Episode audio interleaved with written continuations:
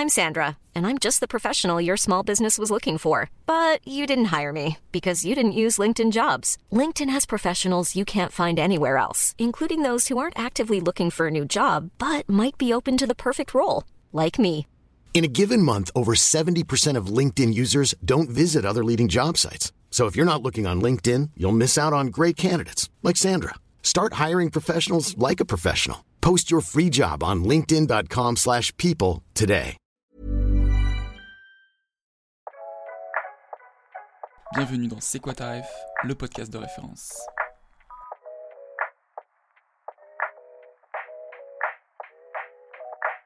« 4h10 du matin, un homme aux cheveux ébouriffés et sales est assis sur sa chaise de bureau, seul, lunettes sur le nez, et tape frénétiquement sur le clavier de son ordinateur dont l'écran est la seule lumière éclairant la pièce. Cette dernière laisse percevoir des cernes, un visage fatigué et un t-shirt collector du concert de Nirvana en 1988 à Seattle. Exactement la période à laquelle sa vie est restée comme bloquée. Mais aujourd'hui tout va changer. Il a trouvé la fin de son film. Voilà grossièrement l'image que peuvent avoir les auteurs dans la représentation un peu commune qu'on a pu faire d'eux. Des personnes souvent mystérieuses, solitaires, presque en marge de la société. Ou pire que ça, ce seraient même des psychopathes. Merci Shining. C'est donc terrorisé que nous nous sommes plongés dans le métier de ces créatures de l'ombre. Pourtant, avec leur puissant pouvoir, les scénaristes devraient avoir une image beaucoup plus avenante, voire attirante. Attendez, qui peut se targuer d'avoir un pouvoir de création aussi fort que... euh, Peut-être nos mères Dieu alors? En tout cas, à leur instar, les scénaristes créent leur enfant, leur petit monde, leur histoire. Et il est de leur devoir de la faire grandir, mûrir, jusqu'à ce qu'elle soit assez grande pour être exposée à nos yeux de spectateurs. Et oui, parce que c'est la particularité d'un scénario. C'est que cette histoire, on ne la lit pas, on la voit. Jean Gabin disait Les trois choses les plus importantes dans un film sont en 1 le scénario, en 2 le scénario, et en 3 le scénario. Autant vous dire qu'avec la pression qu'ils ont, on peut comprendre qu'ils ne prennent pas le temps de se laver les cheveux ou de changer de t-shirt. Pour moi, le plus grand metteur en scène du monde, c'est la vie. Et je lui ai tout pompé. Quand j'étais enfant, ça me donnait de l'espoir dans le cinéma ou même dans l'art, quoi. J'ai envie de dire, mais d'où elle vient? Qui m'a soufflé? Qui a parlé? C'est de la transpiration, c'est beaucoup plus de la transpiration que de l'inspiration. J'adore l'idée que les mots puissent changer les choses. Il a influencé tout le monde, moi le premier, hein, mais vraiment. Le peu que j'ai appris, c'est que je préfère me tromper avec mes erreurs qu'avec celles des autres, ça c'est sûr. D'abord parce que je suis un passionné. J'aime les choses, j'aime brûler les passions les unes après les autres et j'aime les choses qui me procurent quelque chose, que ce soit une émotion, un plaisir, un sentiment. Quand on a envie de faire un truc, il faut plonger comme un fou et le faire, quitte à se tromper. Pour ce deuxième épisode de C'est quoi ta rêve, je suis accompagné d'un homme, et c'est assez rare pour le signaler, qui est originaire de la Corrèze, figurez-vous, passionné de bonne bière et des produits du terroir. Vous allez être déçus, c'est pas François Hollande, mais c'est bien Romuald qui est avec moi. Comment ça va Romuald Bah, ça va, mais bon. euh, Oui, je viens de Corrèze, et, et alors? J'ai vraiment mais- eu euh, euh, la, la description d'une vache bovine. Il aime la bonne bière. C'est pas il sympa du pour. François. On va laisser François en, en dehors de ça. Laissons-le où il est. Et donc, on est accompagné de, de toi-même. Exactement. Et toi-même, tu es Je suis. Jeanne, Eh oui, euh, comédien encore Florent. on essaie. Excusez-nous. Excusez-nous du peu. Et aime les bonnes bières aussi. Ah, j'adore. Mais bon, là, on boit du café, donc euh, tout va bien. Il est trop tôt pour nous. Ouais. On Et attend la la ca- fin le café qui serait peut-être la boisson officielle Des auteurs. exact.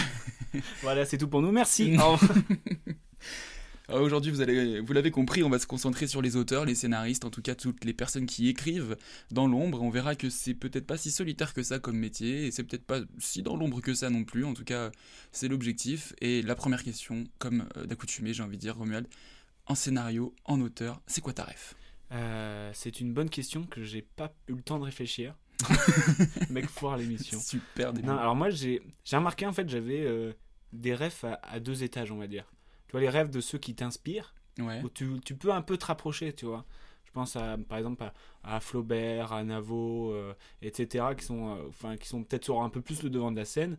Où Oui. Tu te dis putain ils ont eu un parcours assez euh, à- enfin auquel tu peux te Te, ouais, te comparer, t'identifier, tu dis bah en fait ils n'ont pas forcément fait des études de cinéma, ils se sont retrouvés là-dedans.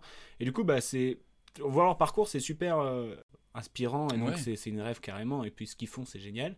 Et puis après t'as les, les rêves mais genre qui sont à des années-lumière que c'est impossible de toucher et t'as pas envie de toucher parce que c'est comme un soleil, tu vas te brûler, tu vois. Ouais. Genre du Chabat, du Astier et puis tous les grands euh, toutes les tous, tous les grands scénaristes de Bien sûr.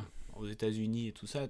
Enfin, c'est inaccessible, mais c'est forcément une rêve, tu vois. Et toi, c'est quoi ta rêve? Bah alors, euh, ma ref, bah, je suis un peu comme toi, c'est-à-dire j'aime bien aussi m'identifier à des mecs euh, qui sont un peu de qui sont pas si loin que ça. Donc euh, voilà. Après, ils sont quand même très loin. Mais, Ah bien sûr, non mais je veux dire par rapport à Christopher Nolan par exemple, Oh, puisque. bon, moi, je m'identifie vachement à Christopher. Toi aussi Non, on va parler de Christopher Nolan dans un premier temps, puisque vraiment, je pense que pour tous les deux, c'est, c'est une euh, grosse ref euh, au niveau scénaristique, puisqu'on se concentre sur, ce, sur ça aujourd'hui.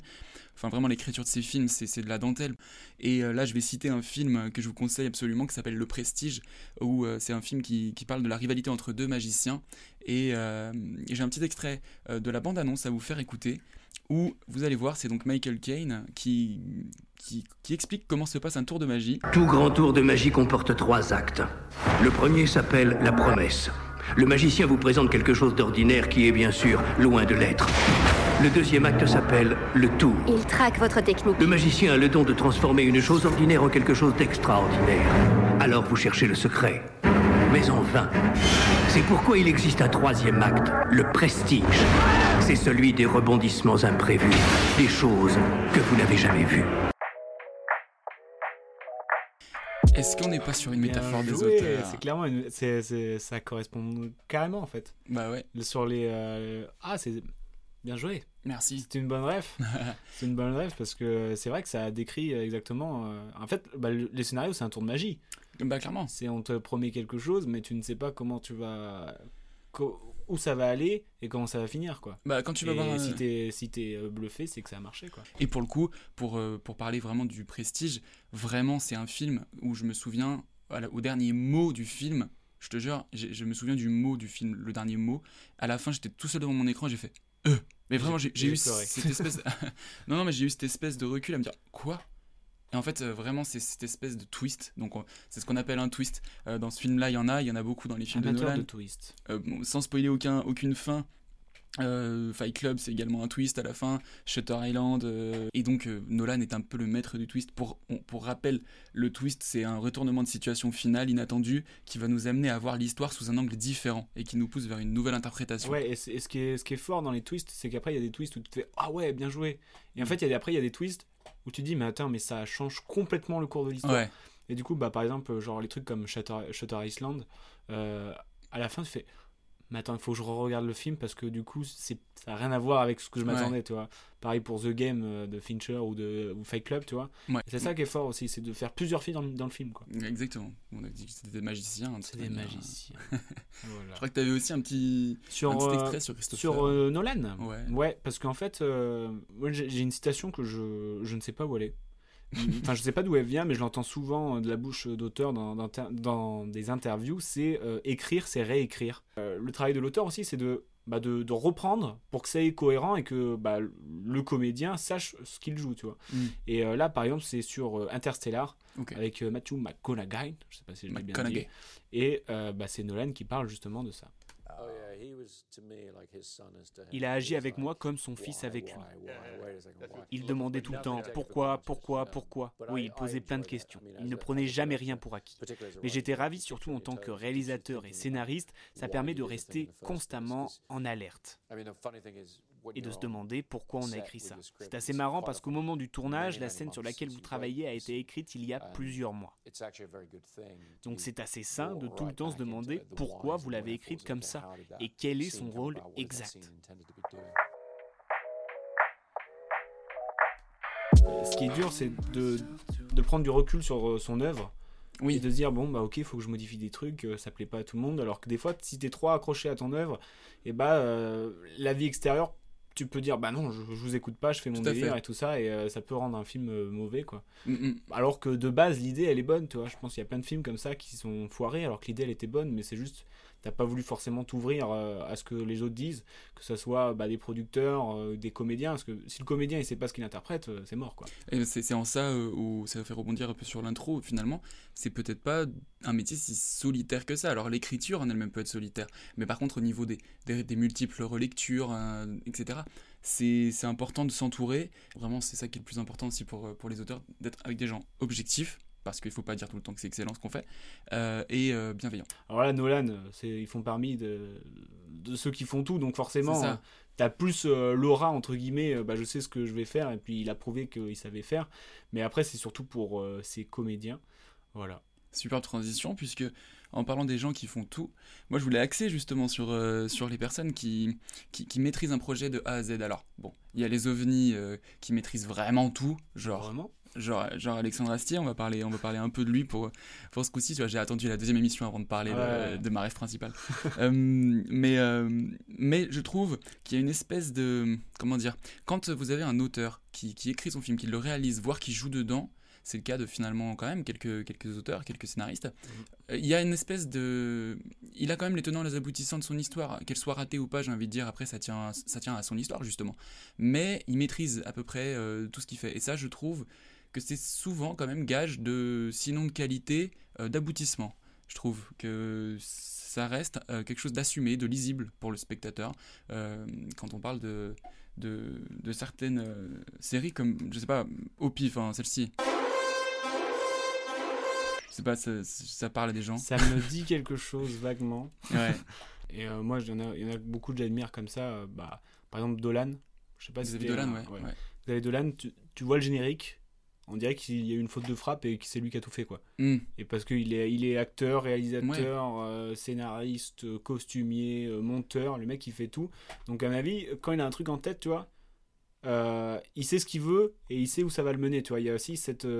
quand, quand tu fais tout, et mm. bah euh, finalement euh, t'as pas la vie extérieure. Donc soit t'es un génie, ouais. soit ça se passe pas forcément bien, tu vois.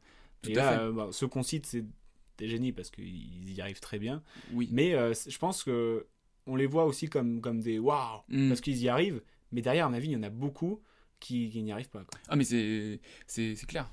mais ouais, il y a une telle maîtrise de l'œuvre. Par exemple, je sais qu'Astier, euh, ça lui arrivait fréquemment d'écrire le matin de 6 à 9 le tournage était à 10h, il tournait l'épisode, ensuite à midi, il mangeait pas, il réécrivait un épisode, bam, après. Après, c'est une dynamique et, et c'est ça que je trouve fort aussi dans, dans, chez les auteurs, c'est qu'il n'y a pas de recette miracle, tu vois. Mm, mm. Euh, il y en a, ils vont faire euh, du 8h, 19h sans quitter de leur bureau. Il y en a, ils vont écrire une heure la nuit. Il y en a, ils vont aller au café, ils vont écrire euh, en 10 heures, ils vont écrire 5 lignes. Il y en a, ils vont faire des, des, grandes écoles de théâtre. Il y en a, ils vont rien faire. Enfin, je trouve c'est c'est tellement fort parce qu'au final, raconter une histoire, c'est assez universel. Quoi. Pour terminer la, parenthèse, euh, la page Camelot, euh, vous n'êtes pas sans savoir que le film va sortir très bientôt et que dans cette. dans cette dynamique, Alexandre Astier a, été toute la semaine chez, chez Antoine Decaune pour Pop Pop Pop et malgré tout ce qu'il a comme. comment comme euh, corde, à son, ouais, voilà, corde à son arc euh, pour Camelot. Il fait tout, la musique, etc. Tout, ça, tout le monde le sait. Euh, il y, a un extrait dans l'émission où il parle du fait qu'il est, est fier que finalement ça soit reconnu en priorité pour l'écriture. On écoute. Mais c'est vachement, euh, c'est vachement agréable d'être connu pour un truc de langue en fait, mmh. parce que euh, j'essaye quand même d'écrire pour les comédiens. J'essaye qu'ils soient bien chez moi. Mmh. J'essaye qu'ils soient tout, tout cocoon avec euh, des répliques qui leur plaisent qu'ils aient envie de faire ce qu'ils, ce qu'ils disent. Et je trouve que voilà, je suis, je suis très fier que les gens, que le premier accès à Camelot, ce soit la langue.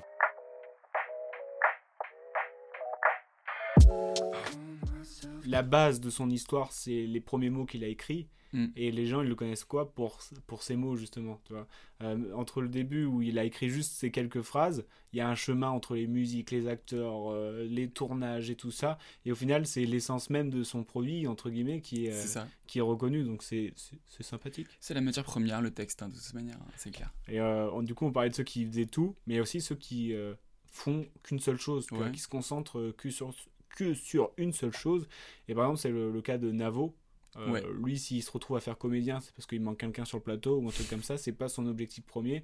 Lui, il aime bien euh, écrire parce qu'il sait qu'il sait écrire en fait. Et, euh, et donc du coup, bah, il préfère sublimer, faire sublimer ses vannes que lui les faire et que ce soit moins bien. Et par exemple, mhm. il y a un extrait que, que j'aime beaucoup sur sur ça justement. Ta démarche en termes de, ta vraie démarche, c'est d'être auteur. C'est parce qu'en fait, tu as un vrai kiff en fait, tu déplaces un kiff. Ça veut dire qu'il y a des gens, ils kiffent qu'on leur dise t'es trop marrant. Et il y a des gens, ils kiffent qu'on sublime leurs blagues. Et donc, plus ils sont entourés de gens, je pense que c'est ça. Tu es entouré de gens qui sont trop débarres toute la journée. Toi, tu arrives avec ta petite blague. Tu dis, tiens, tu peux la faire? Et le gars, il l'a fait de façon trop marrante. Moi, il y a quelqu'un d'autre qui vient me casser les couilles pour un truc, qui essaye d'améliorer mon texte. Je fais, mec, je sais pas le faire. Laisse-moi, je sais pas jouer déjà. Je peux pas arriver sur une scène, tu vois, il y a un truc, et donc je, je pense qu'il y a ce truc kiffant. La façon humble, c'est de dire je me sens pas légitime, mais la façon, euh, vu que je suis pas humble, c'est de dire mais je suis quand même capable, je suis, pas, je suis assez intelligent pour voir quand quelqu'un est un bête de comédien, est trop marrant, et que j'ai pas l'ego de dire je vais la faire moins bien, mais les gens c'est moi. Ah oui, Tu d'accord. vois, ouais, ouais. J'ai fait la mieux. Parce qu'en fait, c'est mon enfant, cette blague. Tu vois, le, le truc, genre, je trouve elle est très trop intéressante sa démarche en fait. Genre, euh, lui, il a compris qu'en fait, il a un, il a un bijou Mm. et que si tu le donnes à un autre bijou, Ouais. et ben ça peut faire un truc de ouf quoi. Alors, et lui, il veut pas prendre le risque que ça soit moins bien sa vanne alors qu'il sait que sa vanne elle est trop forte quoi. C'est assez généreux finalement comme. euh, Bah comme ouais, en fait, il a juste compris le, le jeu, quoi. Et, euh, et du coup, il aborde aussi le fait de, bah, de reconnaissance, entre guillemets, parce que le métier d'auteur, c'est fo- pas forcément un, un métier où tu es reconnu dans la rue ou je sais pas quoi, tu vois. Et si tu cherches à être reconnu, et bah du coup, peut-être, euh, à l'instar de ce qu'il disait, bah, tu vas privilégier faire tes vannes toi-même. Ouais. Et du coup, bah, ça va pas forcément marcher, quoi. Tu vois. Mm, mm, mm. Donc, euh, il y a tout, comme tu le disais aussi dans ton, dans ton édito, il y a le truc de le mec, c'est un gars caché, tu vois. je me suis posé une question, je me suis dit, là, le, le mini scénario que j'ai fait en édito, je pense qu'on a tous déjà vu ou euh, quoi, je sais pas, une, une série, un film ou quoi, où vraiment si le mec est scénariste dans le film ou la série, il est un peu comme ça. Tu sais, il y a un peu ce truc là Ouais, bah, de c'est- c'est l'ermite. mystérieux. Mais attends, les gens qui écrivent ça, c'est eux-mêmes des auteurs. Oh, Inception. Inception total. Non mais tu vois, alors peut-être qu'il y a un truc un peu bon après bien sûr c'est pour romancer si le mec Ouais, est bah. très chill normal. Mais c'est vrai que c'est marrant qu'il y ait des scénaristes qui écrivent ça. Tu vois, c'est un peu Ah, Inception. on tient un truc là. Les cordonniers seraient-ils les plus mal chaussés? Et, euh, et pour parler de, de reconnaissance, j'aimerais te mettre un petit extrait et t'en par- et t'en parler après. Yes. And the winner, Joseph L. Mankiewicz.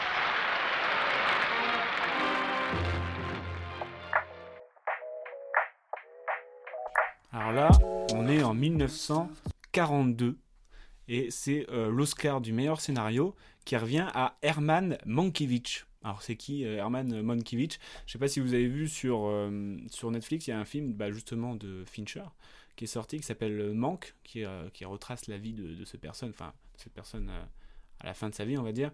Et euh, c'est euh, juste le, le scénariste de euh, Citizen Kane, qui est vu comme l'un des euh, plus euh, grands films de l'histoire par de nombreux sites, etc.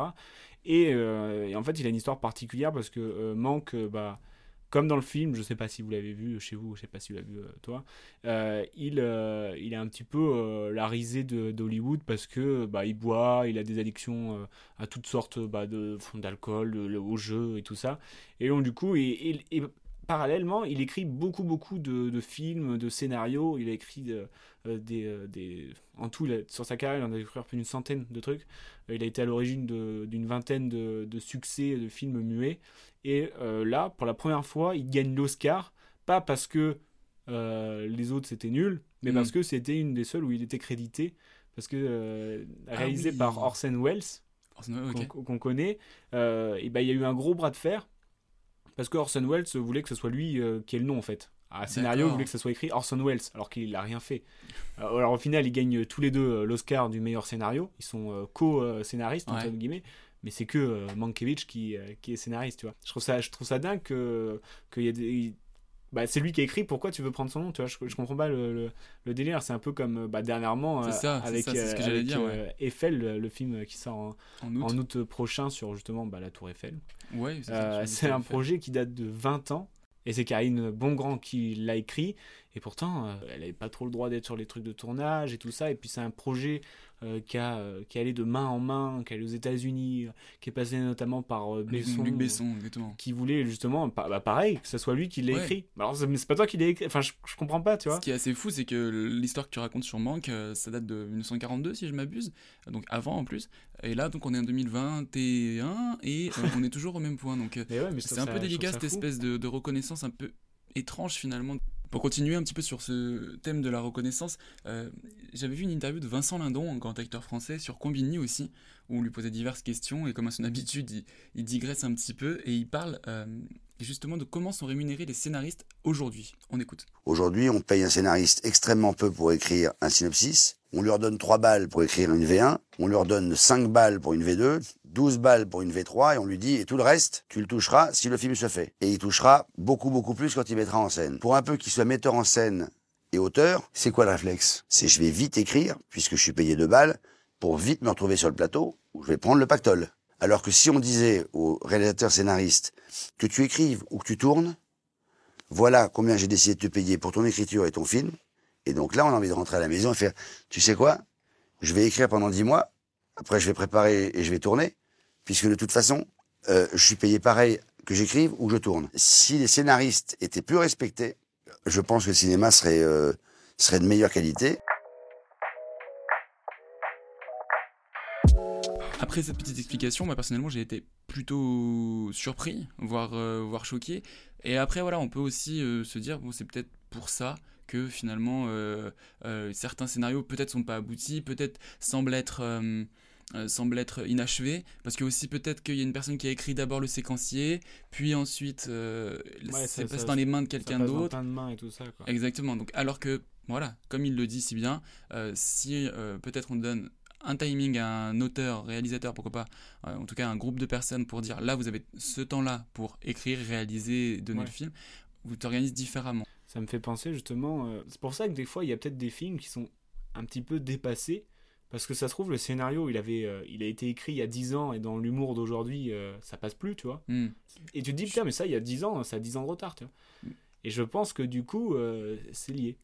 Et euh, du coup, je vais rebondir dessus sur un auteur, réalisateur, etc., que, que j'aime beaucoup et qui a fait de, de, de la scène. C'est Albert Dupontel. Voilà, que moi, lui, on voit sur, sur ces différents films qui sont quand même assez différents, mais avec une patte euh, assez similaire finalement. Donc, ouais, tout- il signe tous ces films. Euh, mais on sent une évolution, tu vois. Tu prends les Bernie qui se rapprochent de ses, euh, de ses sketchs et tout ça, avec son, son personnage. Ah, dernièrement, Adieu les cons, ça ça a rien à voir. Et là, ça suit plus l'actualité. C'est un, un film pas. bah, il, est, enfin, il est génial.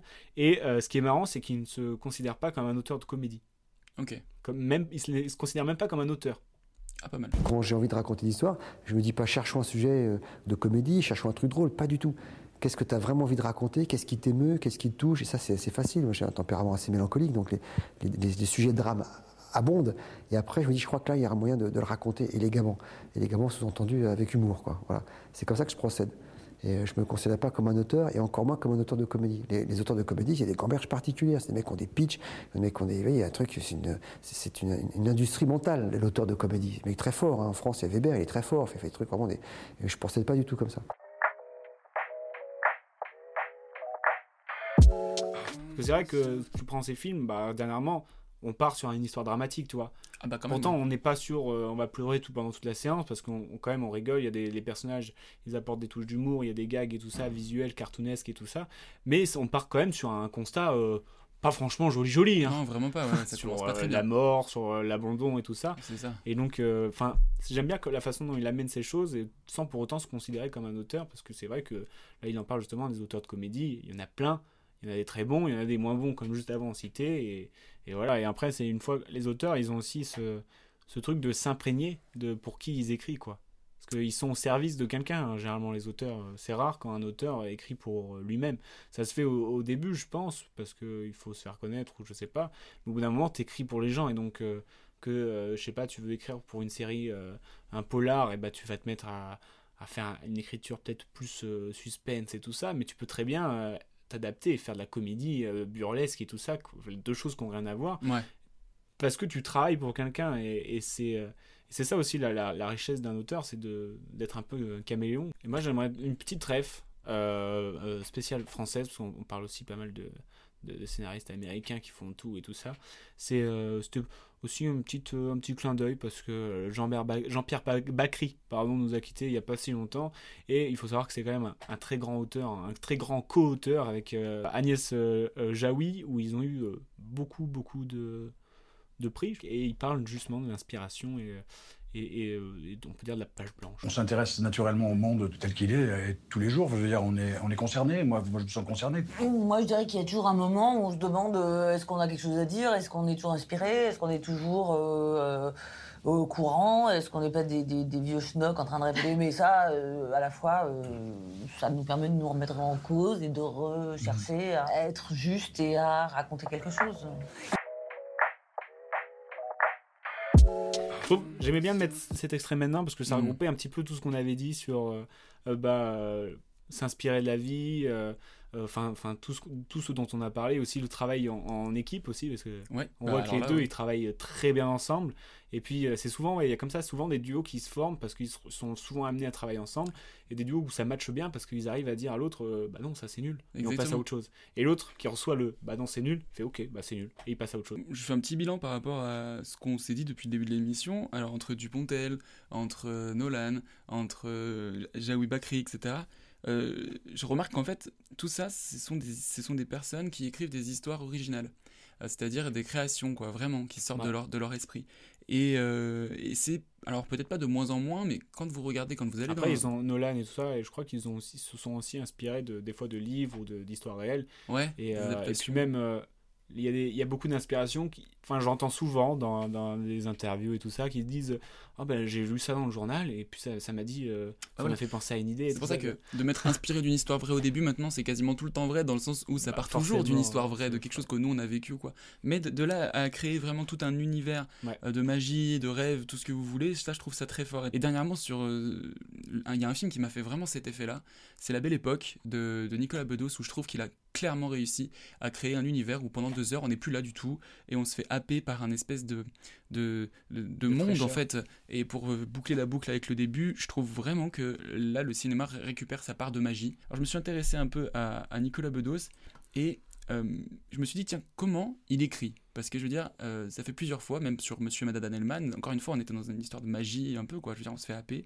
Je me suis dit tiens comment il écrit? Et puis il a, il a répondu dans une interview. Pour la petite histoire qui n'intéressera personne, je l'ai beaucoup pensé avant de l'écrire en nageant, parce que j'allais faire de la, de la natation le matin à côté de chez moi, euh, en roulant, en scooter, en écoutant de la musique comme toujours. Et, euh, et avant de, de taper la première ligne, je- je- je- il faut que le puzzle se, se forme dans ma tête, que quelque chose se dessine. Et il y a un moment où tu te dis euh, go, go, passons à l'écriture. Je suis assez excité pour pouvoir pondre 100 ou 120 pages ou 130 pages de cette histoire-là. Et j'irai au bout parce que je suis, j'ai des, des rendez-vous qui me passionnent suffisamment. J'ai suffisamment de, euh, comme un panier dans lequel il y aurait assez de, de victuailles.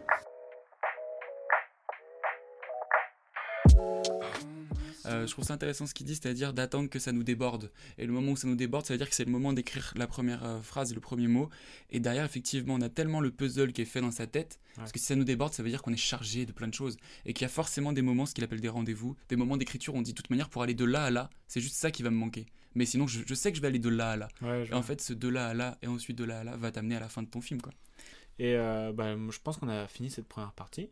Écoute, euh, j'ai l'impression qu'on est pas mal hein, sur Et, cette euh, euh, première partie. Qui, qui c'est qu'on a comme euh, invité Alors écoutez, pour cette deuxième édition, nous n'avons pas un, Mais deux. mais deux invités. Et on est très très fiers d'avoir eu ces deux invités pour notre deuxième édition. Il s'agit euh, dans un premier temps de Martin Darondo, qui est un jeune auteur euh, qui a écrit très récemment des sketchs avec Bertrand Huskla pour Brute, qui a fait un grand carton sur les réseaux et, sur Canal et sur euh, tout ce que vous voulez. Je- vous allez retrouver de toute manière, comme, euh, comme vous le savez, l'interview ensuite en entier. Là, vous allez avoir droit à quelques petits extraits, mais ensuite vous aurez l'interview en entier. Et nous avons une deuxième personne, Romuald, que je te laisse annoncer. qui est un certain Navo, hein, qui fait partie, bah, vous l'avez entendu, de mes propres refs. Donc c'est un grand plaisir de l'avoir rencontré. C'est Euh, clair. Et donc, euh, bah, il a écrit notamment, on en a parlé tout à l'heure, Bloqué, euh, euh, bref, euh, Serge Le Mito, pour ceux- euh, le voilà. spectacle de Cannes et de nombreux spectacles. Euh, lui, c'est vraiment pour le coup auteur-auteur, quoi. Ouais, exactement. Alors que Martin Darondo, il était aussi euh, comédien, et- Metteur et en ça. scène. Et donc, euh, bah, on vous laisse euh, euh, l'écouter. C'était un grand plaisir pour nous. On les remercie encore. Et comme le veut maintenant la tradition, on leur a posé la question c'est quoi ta ref? Et le premier à s'y coller, c'est Navo, suivi de Martin Darondo. Si je devais résumer ma vie aujourd'hui euh, avec vous, je dirais que c'est d'abord des rencontres. Mais il y a des gens qui ont vraiment une réponse à cette question ou- Non, c'est pour ça. Ok. C'est dur comme ça, tu fais cette question-là d'abord. je galère un peu et après, ça. je me sens mieux. Exactement. Ok. C'est particulier parce que moi, j'écris beaucoup avec d'autres gens. Donc, Ouais. en général, euh, je pars, euh, mon inspiration, elle vient des autres. Ah, tu t'inspires des autres Elle un- vient de la échange, vie des gens avec qui j'écris, quoi. Ouais. Surtout dans le stand-up. C'est-à-dire qu'ils arrivent avec leur life Et après, euh, je dis, c'est très inspirant euh, le fait que toute ta famille soit morte, tu vois. je dis, ça m'inspire quelque chose. Donc, du coup, j'ai pas vraiment de... Parce Mais- qu'après, c'est bateau, tu vois, quand tu dis, bah, je tu fais du stand-up, bah, c'est qui tes inspirations euh, C'est les gens qui font du stand-up. Donc, en fait, il y a plein de gens que j'admire, mais je sais pas s'ils m'inspirent. Après, ils doivent- j'imagine que les gens doivent inspirer euh, d'une manière ou d'une autre. euh, ouais, c'est ça. Mais tu vois, moi, quand on me dit un, un humoriste euh, que je kiffe euh, américain, je dis Anthony Jeselnik. Ça me fait autant kiffer parce que je suis un auteur et que d'habitude, j'arrive un peu à voir venir une blague et que lui, tu peux pas le voir venir. Avec un tour de magie, quoi. Ouais, il fait vraiment un tour de magie, mais limite, tu dis, mais je pense que tous les auteurs disent Anthony Jeselnik, il est trop fort parce que il peut commencer. En fait, il peut, tu, peux lui- tu peux mettre toute sa phrase et pas le dernier mot. Tu fais pause, tu réunis des auteurs, ils réfléchissent pendant 5 heures, ils essaient de trouver la- le, le dernier mot, et le- comme il arrive à faire des bascules complètes sur, des, sur le dernier mot ou la, le- on va dire la, la dernière expression, il est imprévisible. Et comme le rire, c'est de la surprise, quand tu es auteur, tu es moins surpris. Donc quelqu'un qui te surprend, tu l'adules et l'idolâtres. La vie peut être drôle parfois, non Comme je ne peux pas entrer dans les détails pour le moment, mais plutôt cette semaine, j'ai reçu un des plus grands appels téléphoniques de ma vie. Et puis, à peine cinq minutes plus tard, j'ai reçu un autre appel, me disant que mon père était à l'hôpital. J'ai dit, ouais, je viens de l'entendre.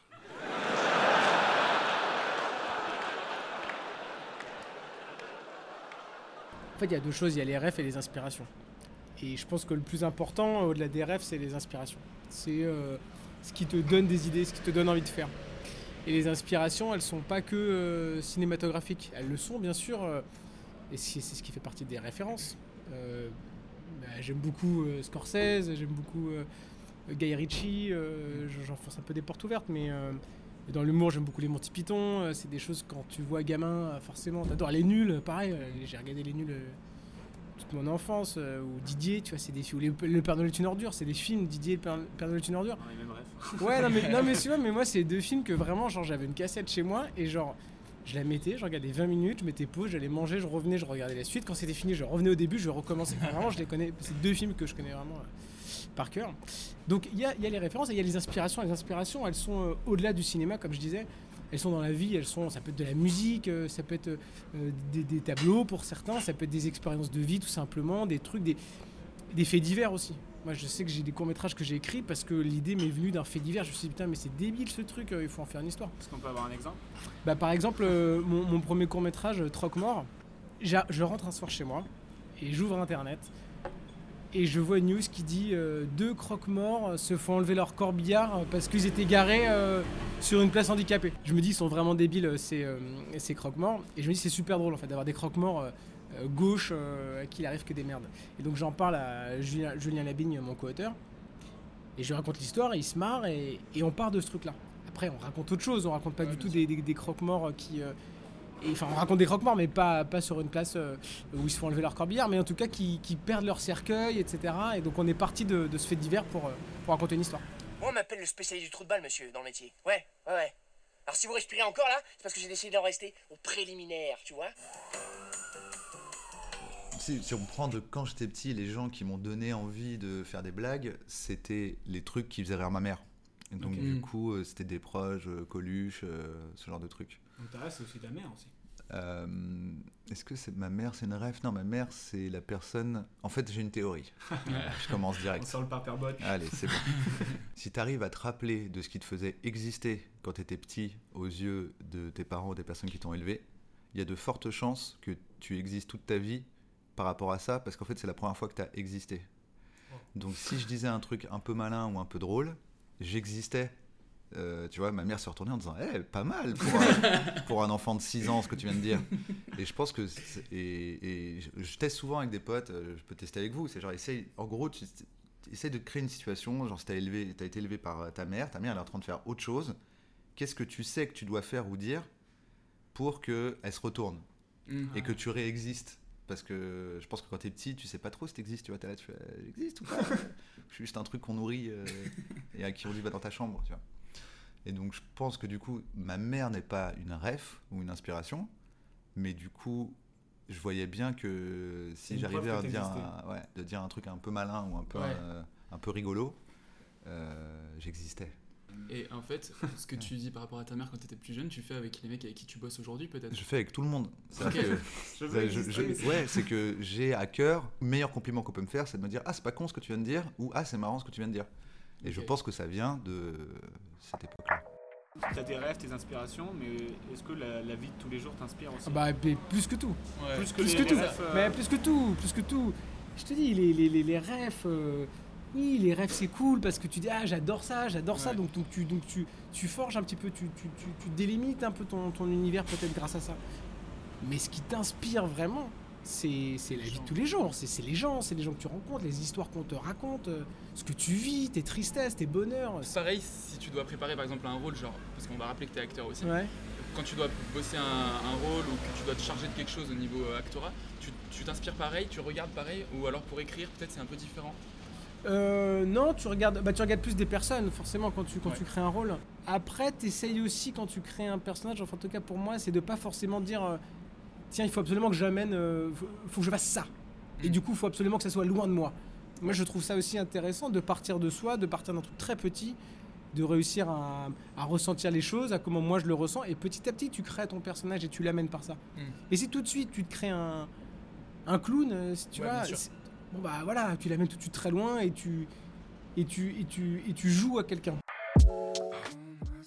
T'as- pas une manière d'écrire Ça va vraiment être euh, au tac au tac, au ping-pong avec le mec avec lequel tu Ouais, changer plus. Si je suis obligé, bah, je suis obligé, mais moi je veux rien faire dans ma vie. Mon but, mon but c'est de rien foutre. Mais du Maximum. coup, ouais, c'est ça. Mais du coup, quand je me retrouve avec quelqu'un qui veut faire quelque chose, c'est ça qui me motive. Toi, c'est en équipe, quoi. Ouais, et encore, ouais, encore plus pour les blagues, tu vois. Après, ça m'arrive, comme tout le monde, tu vois. À un moment, je pense à une blague, donc maintenant que c'est mon travail, bah, je vais la noter. Mais, euh, mais c'est pas là que je suis le plus productif. Moi, je suis productif dans l'énergie du truc. euh, tu vois, là, par exemple, je bosse avec euh, Thomas euh, VDB. Bah, du coup, je pars avec lui en rodage. Et c'est au moment où il commence un peu à répéter, à dire Tiens, je monte sur scène tout à l'heure. Je dis Eh, mais tu pourrais dire. vous avez vu la série de Tchernobyl sur la catastrophe à Tchernobyl? Je trouve le titre est bien trouvé. Ça, c'est genre des blagues que tu trouves au moment où tu l'entends le dire, en fait. On a vu que tu as écrit pour. Euh, bah, tu as fait une BD, tu as, écrit pour euh, bah, euh, des sketchs, des, des one-man, tu as, t'as écrit pour le théâtre. Euh, maintenant, un petit peu le cinéma. avec Enfin, tu as fait Script Doctor pour Le nouveau. le nouveau. Est-ce qu'il y a une différence entre tous ces, tous ces, ces- ces univers qui sont assez différents? En fait, je pense que j'aime bien résoudre des problèmes. Mm. Tu vois, c'est limite, y a, tu vois, si tu poses un sudoku là sur la, table, je peux pas m'empêcher de regarder un peu en disant il y a peut-être moyen de le faire. euh. Et donc, pour moi, c'est tout est tout est une espèce de sudoku quoi. C'est que tu as des contraintes, tu as un truc, tu as une règle et on dit ben vas-y maintenant mets les chiffres. Faut que ça marche, tu vois. Donc que ce, soit un film, une chanson, un- peu importe, euh, le fait qu'il y a des contraintes, bah, ça te met un cadre et, le, et mon besoin euh, névrotique de résoudre les problèmes euh, vit bien là-dedans. T'écris pour le théâtre, pour le cinéma, pour, pour tout en fait, Ouais. j'ai l'impression.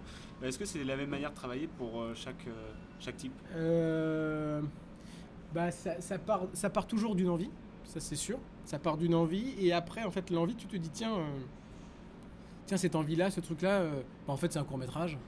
Ou euh, en fait, ce truc-là, euh, ah bah non, ça c'est un long parce qu'il faut le temps de le raconter. Ou, euh, ou non, ça faut le faire au théâtre parce que c'est génial. Et puis parce que ça va coûter trop cher de le tourner au cinéma. Donc, euh, donc faut Ouais. en faire un truc au théâtre, on va pouvoir euh, tout figurer. euh, tu vois. Tu dois avoir plein d'idées. euh. Ouais, ouais, c'est des. Et comment tu te dis celle-là, bon, elle est pas si ouf que ça euh. Bah, c'est l'idée elle-même hein, qui te le fait comprendre à un moment, je crois. non, mais tu vois, parfois tu développes des trucs, t'as des idées, t'as vraiment l'impression d'être un génie. Et puis, tu, Tu et puis au bout de deux jours, deux jours, deux semaines ou deux ans, tu te dis, oh, en fait, euh, Deux ans, ça en fait- fait, ça j'y arrive fait un pas. peu non? Bah, ça arrive parfois. hein. Ouais. Parfois, t'as des projets, tu les tiens, tu les tiens. Alors, tu fais pas que ça de ta vie, hein, mais, mais t'as des trucs qui tournent, euh, tu vois, en, en fond, et puis tu te rends compte que tu t'es trompé, que c'est pas le bon truc. Mais c'est pas grave de se vachement de tromper. recul, du coup, euh, dans ce ouais, ouais, ouais, faut avoir du recul. Faut arriver à avoir euh, de la distance par rapport à ce que tu crées, je pense. Faut s'entourer aussi, du coup. Faut être entouré, faut être entouré de gens bienveillants qui, qui vont te, de- te faire des retours euh, intéressants, objectifs. Ouais, ouais, ob- objectifs. euh, non, mais surtout bienveillants. Quoi. Mais en parlant d'être bien entouré, on peut dire que ben, tu as été pas, pas mal entouré depuis le début de, de ta carrière. Tu as été avec Jordi dans un premier Ouais, temps, bien sûr. le Beloc, avec euh, Bertrand, Ouais. Euskla, avec euh, Léo Grandperret pour euh, Ouais, ouais, ouais. notamment le Nicolas. Julien Labigne avec qui j'écris beaucoup aussi. Julien Labigne. Bah euh, parce que j'ai toujours repensé que en fait c'est plus marrant de d'échanger quoi. J'écris des trucs tout seul et tout bien, évi- bien évidemment mais mais c'est tellement plus euh, intéressant de, de- de créer un truc à, à deux. Alors à trois c'est encore une autre écriture, à quatre à cinq j'en parle pas mais mais c'est sûr que quand t'es deux t'échanges, tu partages et puis surtout t'as une validation immédiate. Mais est-ce qu'il faut avoir le même univers? Il faut, il faut écrire le même projet. Il faut écrire, il faut écrire le même film. Parfois tu, parfois, tu développes un projet, et ça m'est arrivé avec, euh, avec des co-auteurs. On développe une idée, on se dit génial, génial. Et en fait, au fur et à mesure, on travaille, on se dit, mais en fait, on n'est pas du tout en train. de- On n'a pas le même film en tête. Et euh, est-ce qu'il y a des gens avec qui tu aimerais travailler, euh, que ce soit derrière la caméra ou sur le papier ou, euh, Euh, Moi, j'aimerais beaucoup bosser avec un comédien qui s'appelle Philippe Robot. Ah, Lucas, mon grand, faut y aller là. Faut y aller, faut qu'on s'en aille. Allez, viens, putain, Lucas Pardon, mon fils. Pardon, ça va. Regarde, ça va, c'est papa, c'est papa, c'est papa. Excuse-moi, je t'ai fait peur, mon grand. Regarde, je t'ai amené ton diplôme. Il est là, diplôme. Et, euh, et en fait, j'ai écrit un long métrage pour lequel il a dit oui, donc je suis super content. Donc le film ne- n'est pas financé encore, mais, mais, mais quand on a, bien, quand on a coécrit le film avec Julien, euh, vraiment, il y avait un acte. C'est un film choral avec cette, euh, cette comédien comédienne. Et en fait, euh, en écrivant, il y a vraiment un perso. On a dit ça, c'est j'aimerais. Enfin, j'ai dit à Julien, j'ai dit, j'aimerais vraiment que ce soit Philippe Robot. Quoi. Et du coup, tu as, écrit pour lui. Quand tu as, quand Bah, écrit, tu quand j'ai écrit, je pense à lui, ouais. Ouais, Ok. ouais. Vraiment, vraiment, tu vois, en, en écrivant, très souvent, moi, je sors les répliques, je les, je les joue et tout, et j'imaginais lui. Et puis quand t'as tes- des, des images mentales, dur. euh, tu imagines, j'imaginais vraiment Philippe Robot. Et ça t'arrive souvent de, du coup d'écrire euh, pour quelqu'un ou tu te dis j'écris et le Bah, comédien va s'adapter? euh, Ça dépend. Non, non, ça dépend, ça dépend des projets. Il y a des projets où tu écris vraiment pour quelqu'un et c'est beaucoup plus facile. Ouais. Euh, bah, typiquement aussi dans Foutu pour Foutu, il y, a- il y a deux rôles euh, qui sont les rôles de Zach et Edouard, qui sont deux bras cassés. C'est les mêmes personnages et c'est les mêmes comédiens, Marc Rizzo et, et Nicolas Martinez, qui jouaient dans euh, Trois Morts, mon, mon premier court métrage. Donc en fait, ça a été pas simple, mais tout de suite, je savais quels étaient les personnages, je savais quelles étaient leurs failles, leurs histoires, euh, leur, leur- leur- leur manière de parler, de, de- de se mouvoir. Et, et, et oui, forcément, tu gagnes un peu de temps. Quoi. Tu, tu préfères prendre les mecs pour ce qu'ils savent faire ou plutôt parfois peut-être pas un contre-emploi non plus, tu vas pas prendre. euh, voilà. Non, non, je préfère prendre les gens pour ce qu'ils savent faire. Ok. En fait, quand j'écris une, histo- une histoire avec euh, typologie de personnage, euh, en fait, j'imagine quelqu'un qui lui ressemble. Enfin, tu vois ce que je veux dire? Je me dis pas, tiens, je vais prendre lui qui n'est pas du tout ça, Mmh, etc. Enfin, je trouve ça compliqué en fait. Voilà, Et je vois, en fait, je vois pas bien l'idée du challenge de faire ça. Ouais.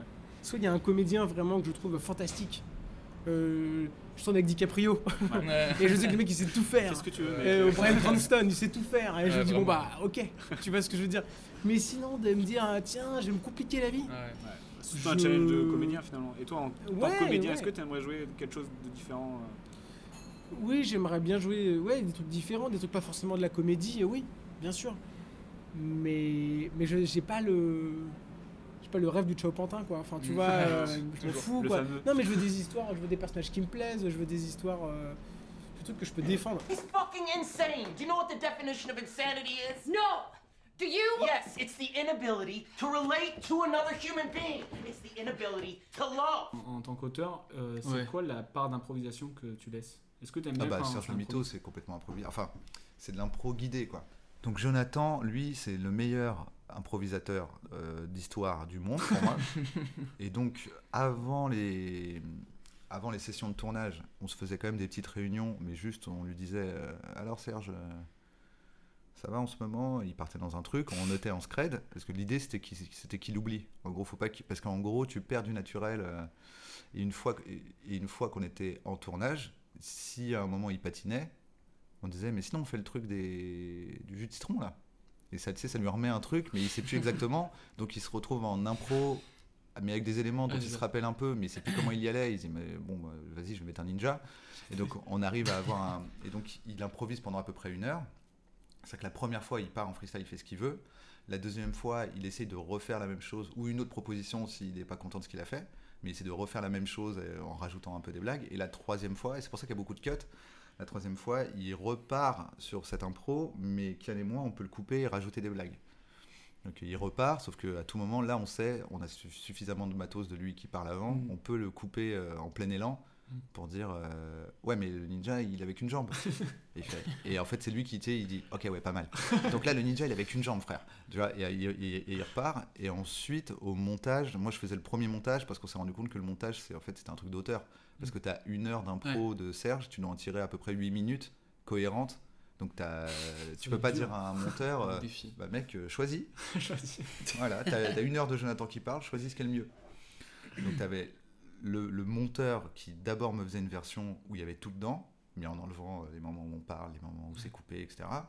Puis après moi, je faisais une version très large où je mettais tout ce que je trouvais marrant et qui me paraissait cohérent. Et ensuite, on faisait une version avec Yann et euh, Jonathan pour avoir l'épisode final. Donc du coup, c'est un peu comme si on écrivait en impro avant, on écrivait en impro pendant, et puis on écrit au, montage euh, en restructurant le propos pour qu'il redevienne cohérent, euh, vu que ça partait dans tous les sens.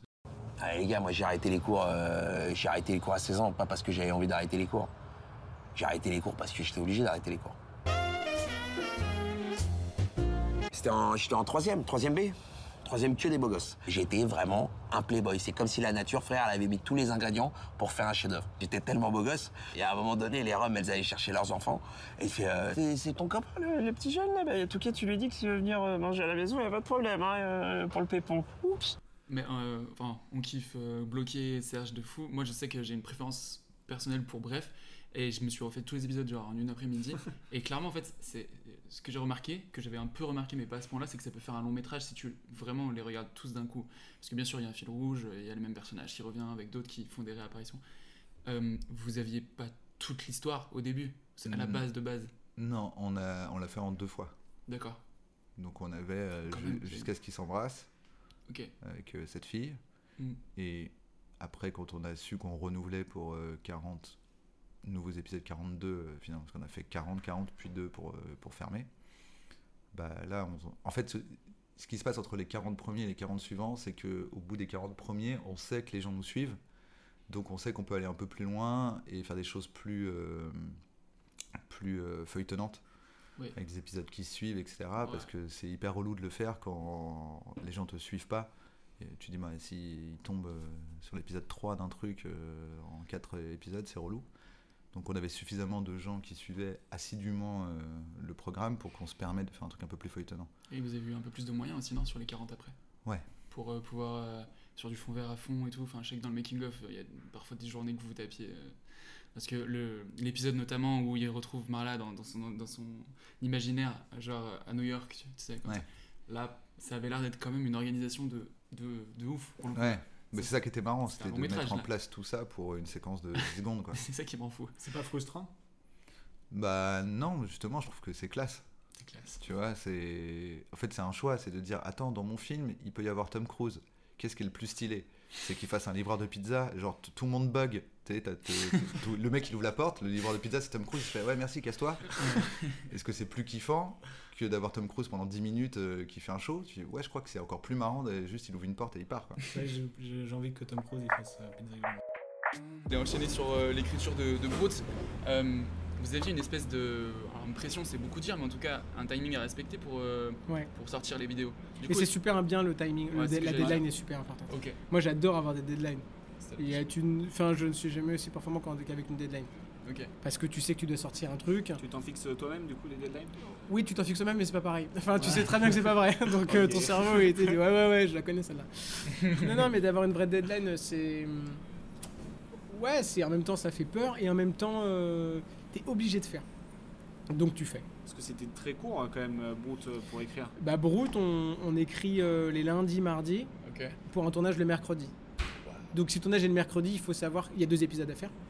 Et il faut savoir que si tu tournes le mercredi, tu peux pas te permettre de finir le texte le mardi à 22h. Il faut. euh, en gros, c'est lundi écriture toute la journée. Et à mi- mardi midi, les textes sont finis. Ouais, préparation. Voilà. puis- Après, c'est des, mots à changer, mais voilà, Mhm. mardi midi, c'est fini. Euh, autre que quand vous écrivez, est-ce que quand tu par exemple tu reviens chez toi et fais ah mais ça ça pourrait rentrer dans Brute, est-ce que tu arrives à, à sortir un petit peu, de prendre du recul ou t'es tout le temps dedans finalement? Bah, forcément, quand tu fais une. Enfin, c'est pas une quotidienne, mais c'est une bi, une bi hebdo, donc c'est quasiment pareil. Euh, T'es toujours un peu en veille. Et tu vois, on a un groupe WhatsApp euh, tous les trois avec les garçons pour, pour s'envoyer des idées. On s'envoie des idées, des articles, on se dit tiens, on pourrait parodier ça, on pourrait parodier ça. On s'envoie des idées de vannes, on s'envoie des trucs. Donc oui, tu es toujours un peu euh, en veille. Mais c'est mais c'est super agréable, hein, moi j'aime beaucoup. hein. J'aime beaucoup travailler sans travailler. Et les idées viennent toujours plus, je trouve, quand tu ne travailles pas. Et du coup, comment t'es arrivé sur le, le projet Brut euh je suis arrivé sur le projet Brut. Bah, moi, je, je connaissais un peu Bertrand Huskla de loin parce qu'il était à Canal, donc euh, on s'était identifié, on s'était croisés, on s'était peut-être on a fait des sketchs ensemble, je sais plus. Voilà, et puis on a bossé ensemble euh, sur, un, sur un projet qui ne s'est pas fait pour, pour Canal. Un projet Canal Plus développé de programmes courts qui finalement s'est pas fait. Mais en tout cas, on avait fait des pilotes et, et Bertrand Huskla et les Yes Vous Aime jouaient dedans. Et en fait, en fin, euh, en fin d'année de- dernière, enfin, enfin fin en juin 2020, donc il y a- il y, a un an, mais même, euh, euh, Bertrand cherchait un auteur en plus pour le tester sur la fin de saison pour, euh, pour la saison à venir. Et je crois que c'est lui qui a eu l'idée ou c'est, ou c'est quelqu'un du, Bag- de Studio Bagel qui lui a dit Bah tiens, euh, si tu veux, essaye de bosser avec Martin, machin. Et, et donc on, et donc on s'est retrouvés, on a bossé ensemble, ça s'est bien passé. Et comme la, la- la- la fin de saison s'est bien passée, il m'a rappelé là en août dernier pour me dire Bah écoute, euh, si tu veux être euh, voilà, en fixe avec moi euh, sur l'écriture de Brut cette année, viens. Et j'ai dit Bah écoute, super. L'homme a toujours regardé vers les étoiles, hein. ça lui a permis de se dépasser, de rêver à plus grand. La prochaine étape, ce serait bien sûr de coloniser Mars, qui a une température moyenne de moins 63 degrés, mais bon, pour ça, il faudrait considérablement y augmenter la température. Rien n'est impossible, hein. on est bien en train de le faire sur Terre. Pour revenir sur ton euh, métier euh, d'auteur, t'en penses quoi de la reconnaissance justement de, de ce métier? Parce que c'est un peu un métier de, vu comme un métier de l'ombre. Ouais, c'est un euh, métier de l'ombre. Mais c'est un métier de l'ombre. C'est comme un mec au. J'aime beaucoup le foot, c'est comme un mec au milieu de terrain euh, qu'on va peut-être pas beaucoup voir, mais qui va donner. C'est pas lui qui marque les buts, mais, mais c'est le plaisir de donner la balle, quoi. Enfin, tu vois Ouais, ce que je veux dire? Ouais. Et c'est aussi un vrai plaisir de, de, de donner les ballons. Ok. Et il faut le savoir, il faut le savoir que tu seras moins en lumière que. Bah oui, euh, que, que, que, que- Bertrand par exemple, ou que, que Violon de Viande, ou machin, mais c'est le. Il faut l'accepter. Si tu l'acceptes pas, c'est très Après, très dangereux. être reconnu par ses pairs que, que reconnu dans la rue, non? Oui, enfin, ce qui compte, c'est d'être heureux, quoi. Enfin, tu vois, ce qui compte, c'est de. Non, mais c'est débile ce que je dis, non, Christophe. Maé, mais. Non, mais tu vois, non, mais l'idée, c'est d'être bien dans sa peau et bien dans ce que tu fais. C'est-à-dire que moi, je suis très heureux de faire ça, ça me fait marrer de le faire. Après, il faut, il faut se battre pour, pour, pour, pour que ce métier-là soit reconnu, euh, euh, soit bien payé, euh, soit. Voilà, évidemment. Parce qu'il y, a- parce qu'il y, a, euh, il y, a, il y a plein de scénaristes et d'auteurs. euh, euh, qui se font avoir parce que très peu payés, parce que parce que parce qu'il y a plein de gens qui ne reconnaissent pas ce métier, contrairement aux États-Unis où, où- où- où quand même le métier est plus reconnu et, Ouais. et mieux payé, etc. Mais voilà, ce combat-là, évidemment qu'il faut qu'il faut le mener. Mais après, la reconnaissance, d'avoir les lumières sur soi, enfin, ne fais pas ce métier-là hein, si tu veux ça. Il y, a, il y a deux choses. La première, c'est que je m'en fous. Donc, parce que justement, euh, l'admiration, euh, tu vois, le- la reconnaissance de Kian euh, aura toujours plus de valeur pour moi que la reconnaissance de 1000 personnes que je connais pas. Mm. Mais en plus, je crois que je suis le mieux loti de tous les auteurs. Donc, non seulement je m'en fous, mais en plus, vraiment, je suis un auteur qu'on connaît maintenant, à force Ouais. de. Surtout depuis un bon moment, euh, tu vois, de- le podcast où on me voit. Et, le fait que Kian est quelqu'un d'extrêmement reconnaissant, euh, qui passe son temps à saluer les équipes avec qui il travaille, à parler des gens avec qui il travaille, bah, à force, euh, bah, j'ai l'impression d'être un auteur connu. Ce qui est hyper rare euh, Bah, vraiment, ouais. dans l'humour. C'est rare qu'on connaisse les auteurs, quoi. Ouais. Donc je crois que je fais partie des auteurs les plus connus. En tant que, je fais partie des gens dans l'ombre, mais que Ouais. Kian, il arrête pas de mettre de la lumière sur moi. Tu il s'écarte. Euh, Euh, Regardez, il est là. Mais c'est lui. C'est lui aussi, tranquille. il est là. Je ne serai rien sans lui. C'est lui qui est À drôle. force, les gens, voilà. Et en plus, ça me donne une espèce de statut euh, chelou où les gens sont persuadés que je suis un génie incroyable, alors que pas tant que ça. Juste, euh, voilà, je fais des blagues. Laissez-moi euh, tranquille. ouais, non, mais c'est même pas laissez-moi tranquille, c'est pas oh, arrêtez. c'est juste que je pense que justement ce côté, un auteur que tu connais, tu dis si on le connaît. C'est qu'il a écrit, euh, c'est qu'il a dû, c'est que ça doit être un génie de ouf parce que les Mm. autres je les connais pas. Ouais. Alors qu'au fait non, si on me connaît, c'est parce que Kian il dit mon nom.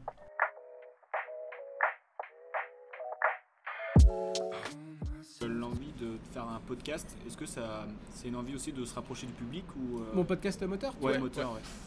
Le, bah, en fait, euh, je vais vous dire, le podcast moteur, ça vient vraiment d'une envie. C'est-à-dire que, à force de faire des, des- des soirées avec des potes euh, qui travaillent dans ce milieu et qui ont des postes différents et qui discutent ensemble, et je me dis, c'est vachement intéressant. euh, comment, je dis n'importe quoi, le rythme de la comédie, comment mon pote Félix Guimard, réalisateur, en Ouais. parle, et mon pote monteur Denis Hamelin en parle, et comment ils sont pas d'accord ou d'accord. Et... Ouais, c'est intéressant d'avoir sur un même sujet euh, Ouais, des différents postes de, de chaînes de ouais.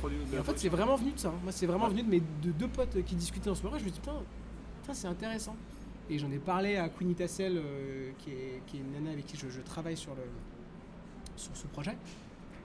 Et on s'est dit faisons-le, faisons-le pour le faire parce que je parce qu'on pense que c'est intéressant. Du coup, bah, on avait une question qui, je pense, euh, elle est vite répondue. Euh, on avait est-ce que l'écriture c'est euh, c'est une étape ou une, une finalité? Ah, pour le coup, ouais. Ouais, bah ouais, du coup, c'est une finalité. C'est ta finalité Tu te dis je veux faire ça toute ta- ma vie c'est ou ta euh, finalité. Mais en fait, c'est les deux en même temps, parce que quand tu écris, c'est toujours une étape vers la, la chose que tu écriras après. Moi, si, en gros, dans l'humour, mon but, c'est d'être la personne la plus légitime pour faire travailler des gens ensemble. Parce que je pense que comme j'ai commencé avec pas mal d'humoristes euh, dans des trucs genre Jamel Comedy Club, etc., en fait, l'endroit où je me sens le plus à ma place, il y a, y a la réal, parce que la réal, du coup, comme je disais, euh, vu que j'aime bien résoudre des problèmes, quand t'es réal, ton travail du matin au soir, c'est de résoudre des problèmes. T'as que des gens qui arrivent en courant en disant mais le costume, on met lequel Et l'axe, on le fait comment Et cette lumière, qu'est-ce qu'on fait? Je suis là, ok, ok, je vais résoudre tous ces problèmes car, car j'adore ça.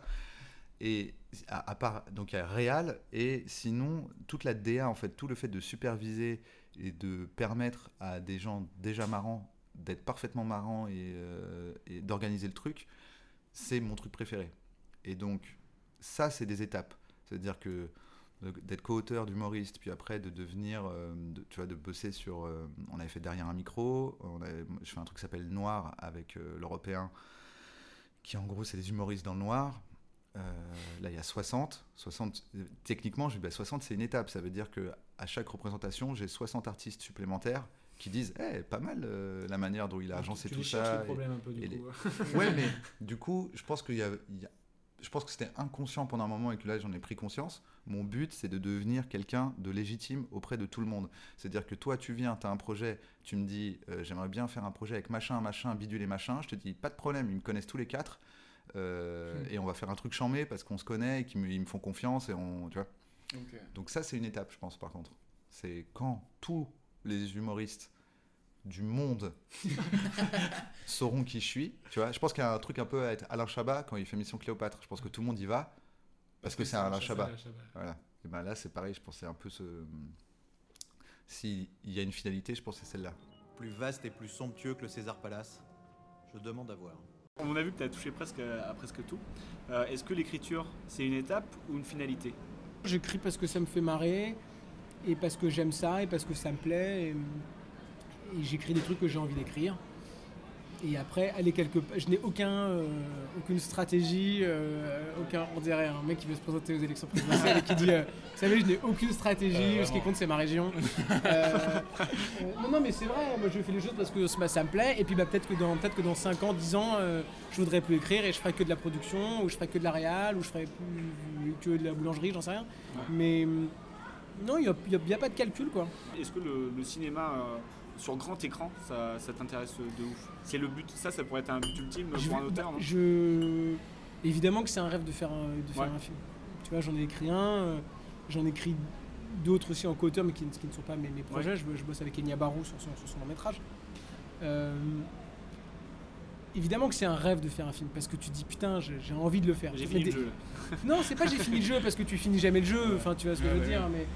mais, mais c'est ça qui est génial. Mais évidemment que j'ai envie. Mais sinon, il y aura d'autres choses, enfin tu vois ce que je veux te dire. Ouais. Mais oui, j'ai j'ai envie. Pour, pour boucler la boucle un petit peu, euh, on te l'a dit, on va rencontrer euh, Navo. Et tu t'es fait connaître par une parodie de. Bref, avec, ouais, ouais. ouais, bien sûr. Bon, en tout cas, c'est comme ça qu'on est rentré chez Canal Ouais. avec Jordi. Ok, c'est avec C'est- cette- ok, ouais, ouais. En fait, on... euh, Jordi connaissait Cannes parce qu'ils avaient bossé ensemble sur France 4 Ok. dans, une, dans une autre vie. et, et Jordi était euh, très au fait de, Bre- de Bref. Il m'a dit Ah, mon pote Cannes, euh, que je ne connaissais pas, euh, va, euh, va faire un programme court sur Canal, ça sort bientôt. Il y avait une bande-annonce avec Michel Denisot et tout. Donc, en fait, on était vachement. euh, Prêt. on, prêt, on avait regardé vraiment les premiers, premiers Bref et tout, qu'on avait trouvé évidemment euh, fantastique comme tout le monde. bien sûr, je pense. Et très vite, avec Jordi, on s'est dit putain, il faut qu'on. Putain, on pourrait faire une parodie quoi. Et on a écrit ce truc-là euh, euh, très vite avec Jordi. L'écriture était ultra fluide de ce truc-là. Je, me- je me souviens toujours, on était chez un pote à lui. Et, et on l'a tourné, on l'a fait, etc. On l'a mis sur internet. On n'avait pas de chaîne internet. Nous, notre but, c'était pas. euh, Enfin, tu vois, on savait même pas que c'était Norman, quoi. Enfin, tu vois, c'était vraiment. Je sais même pas si Norman avait commencé, c'était en 2011. euh, Enfin, bref. Là, j'avais envie de lancer le boomer pour euh, chaîne internet. Ouais, ouais, ouais, ouais. J'ai dit chaîne internet On va avoir de chaîne YouTube. Ouais, non, excusez-moi les gars. Ah, mais c'est pour vous dire à quel point vraiment c'était pas du tout dans nos priorités. Et en fait, on a, j'avais créé une pauvre, une pauvre chaîne YouTube, du coup, euh, voilà. Et on avait balancé ça en disant, bah voilà, au moins on pourra le montrer à nos potes et on espère que ça marchera un peu. Et c'était donc notre première vidéo et le truc a, est parti et Ouais, tout ouais. et a fait euh, plus d'un million de vues, machin, etc. Et Canal Plus nous a appelé derrière ça et, et on est rentré comme après, moi, je sais pas, l'histoire est, est- est très longue, est très très longue de Longue, comment mais on est c'est rentré chez Canal. de Mais comme ça en tout cas qu'on est rentré chez Canal. Du coup, pour faire un lien, est-ce que tu aurais une question à poser à Navo? Une question à Navo. euh, Comment il peut être aussi toujours détendu avec tout ce que- tout ce qu'il a à faire? Eh ben, Il est a l'air chill toujours. du monde, mec, contre, il est ultra chill, euh, ultra cool. Ah, c'est marrant parce que il imagine que j'ai que j'ai beaucoup de trucs à faire, mais j'ai rien à faire, frère. C'est parce que t'as- il a projeté sa vie sur la mienne. Ouais, moi j'ai pas broute. hein. C'est bon, j'ai rien. broute. Non, non, j'ai rien à faire. euh, C'est bon, c'est cool. euh. Donc, euh, franchement, non. je suis bien loti. hein. En fait, c'est des phases. Il y a des phases. Là, par exemple, vu qu'il y a eu une pandémie, tout le monde reprend en même temps. Donc là, j'ai euh, Shirley Soignon, euh, Sébastien Marx, euh, Kian, Thomas VDB, Ambroise et Xavier, tu un peu qui retombent tous en même temps, même si c'est des projets plus ou moins avancés, donc il n'y a pas un taf de ouf. Mais là, c'est marrant parce qu'il y a un peu un pic de. Il y a plein de trucs qui arrivent en même temps, mais sinon, ça va. hein, c'est pas. Je suis bien. Je suis bien. Les, les phases les plus complexes, elles durent pas longtemps. En fait, si. Au moment où. C'est surtout avec Kian. Au moment où on rentre dans un tunnel pro- d'un programme court, là, ça prend toute la vie. C'est-à-dire qu'au moment de faire bref, pendant deux ans, j'ai fait que bref et ça s'arrêtait jamais. Là, ça s'arrête jamais, quoi. Maintenant, faut sortir un DVD, faut faire un menu. Ah, moi, ah, on fait un livre maintenant, ok. J'étais là, waouh, c'est un programme court, ça m'a pris 2-3 ans de ma vie. Mais sinon, le reste du temps, c'est surtout des pics, quoi. C'est que tout d'un coup, il y a une urgence, euh, il y a un truc, euh, allez, il y a une deadline. Et après, j'ai tendance plutôt à dire, bon, ça c'est fait. Allez, maintenant, euh, je retourne jouer à la play, quoi. Super. Je te propose un, un petit jeu. Ah. Pour finir, euh, on l'a appelé euh, Est-ce que t'es plus drôle que toi? Est-ce que je suis plus drôle que moi? D'accord. J'aime bien, Euh, j'aime bien déjà le titre de jeu. Ça, ça m'intéresse comme titre de jeu. Et je tiens à dire que j'ai vraiment donné aucune ref. Donc j'adore, j'adore cette émission. Ouais. C'est quoi ma ref? Maintenant, vous êtes ma ref de faire un titre. On s'en va les couilles en fait au final. Franchement, c'est un peu ça. non, parce que euh, moi j'aime beaucoup ta, ta BD euh, pas dessinée. Ouais. Et ça marche en punchline. Donc ce que je te propose, c'est que je te dis ta début de vanne et tu dois, tu dois de la finir. Mais sans que ce soit la vanne d'origine. Si tu t'en souviens. Après, si il y, te a des chances, il y a des chances que je m'en rappelle pas. euh. C'est pour ça. Alors, la plupart des animaux, quand ils chantent, c'est pour dire je veux te baiser. Bah, c'est bon, c'est marrant déjà. Ouais, c'était marrant. ouais. La plupart des mots quand ils chantent, je veux te Mais- baiser, mais c'est devenu un peu une classique. Ah non. Ah, mais, Mais. la plupart des mots quand ils chantent, c'est pour dire je veux te baiser. Parce que le classique, c'est du coup, euh, tu vois, c'est pas du tout romantique euh, d'é- d'é- d'écouter les oiseaux chanter dans une prairie euh, quand t'es avec ta meuf, quoi. La plupart des. Ton mec, la plupart des animaux, quand ils chantent, c'est pour dire je veux te baiser. Mais. Qu'est-ce que je dirais Faut que je vais inventer une blague. Hein. Les mots quand ils chantent, c'est pour dire je veux te baiser. Ce qui les rapproche de, de Kyo. Ce qui les rapproche de tous les rockers. Ce qui les rapproche de tous les chanteurs. Ce qui fait de tous les chanteurs des animaux. Tu te rapproches un peu là. C'est ça? C'est ça ma blague? T'es pas très loin. Non, bah, euh, euh, la faline aussi. hein. Ouais, ouais, on la valide de ouf. mais- Euh, tous les animaux sont des chanteurs italiens, quoi. Tous les animaux sont des gros animaux. Iglesias, je sais pas ce que j'aurais. C'est, euh, alors, la plupart des animaux, quand ils chantent, c'est pour dire je veux te baiser, mais quand ils veulent chanter, ils font quoi? Ah, eh, c'est moi qui ai écrit ça Ouais, Tu te fais rire, t'as vu Bah oui, tu sais, ça, a- ça doit avoir 13-14 ans, ça. J'ai Ouais. vraiment complètement oublié. Ouais, quand ils veulent chanter, ils font quoi? C'est marrant, ça ressemble à une blague euh, que je- qui me fait, qui- de moi-même qui me fait rigoler, qui est que dans les points de réflexologie, je sais pas si t'as déjà vu, tu sais, t'as des trucs où tu vois le- le- les, map, les- là. t'as les deux yep avec Ouais. tous les points de réflexologie, mais il n'y a pas les pieds. Pour moi, ça ressemble, c'est genre tu masses où si t'as mal aux pieds? Parce qu'en fait, j'imagine vraiment la scène du gars qui dit j'ai mal aux pieds, le mec commence à masser, il fait pas à la rate. Mais non, là c'est le pancréas, arrête. J'ai mal aux pieds, je te dis. Fait là, non, c'est les yeux là. En fait, il n'y a, pas le point pied sur le pied, c'est C'est dommage. vrai qu'il y a pas le Peut-être faut masser la rate. je sais pas. Là, je t'imagine trop dans les, dans les, les salons comme ça, mais. Il y a un problème. J'ai, il manque un pied quand même. Donc ça ressemble parce que du coup, bah, tu masses où quand t'as mal aux pieds? C'est ça. Non, du coup, juste pour finir, là, c'est c'est fini. euh, on a l'habitude de finir par une rêve du futur. Donc, c'est euh, ce qu'on a aimé, que ce soit complètement euh, une peinture, un, un film, euh, des acteurs, euh, voilà, enfin tout ce que tu veux. Qu'est-ce que c'est quoi pod- pour toi ta rêve du futur? Un podcast. Genre qui est le futur, genre? Ouais. Bah, ça dépend d'où on se place, parce que pour moi, ils sont dans le présent. Nous mais- sommes en 1990. Mais pour- Non, ouais, forcément, le futur est en 2000. Non, c'est pas du tout ce que je voulais dire. Je voulais dire, euh, si on se place à ma place, bah, les gens que je connais qui pour moi sont le futur, ils sont déjà le présent, tu vois. Mm.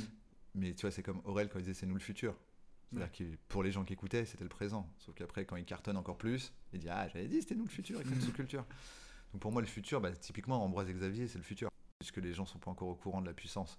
Mais il y a des gars où, pour moi, pas suffisamment de gens sont au courant de la puissance, comme Yacine Bellous, Ouais. qui est clairement le futur. C'est pour ça que c'est l'humoriste préféré des humoristes.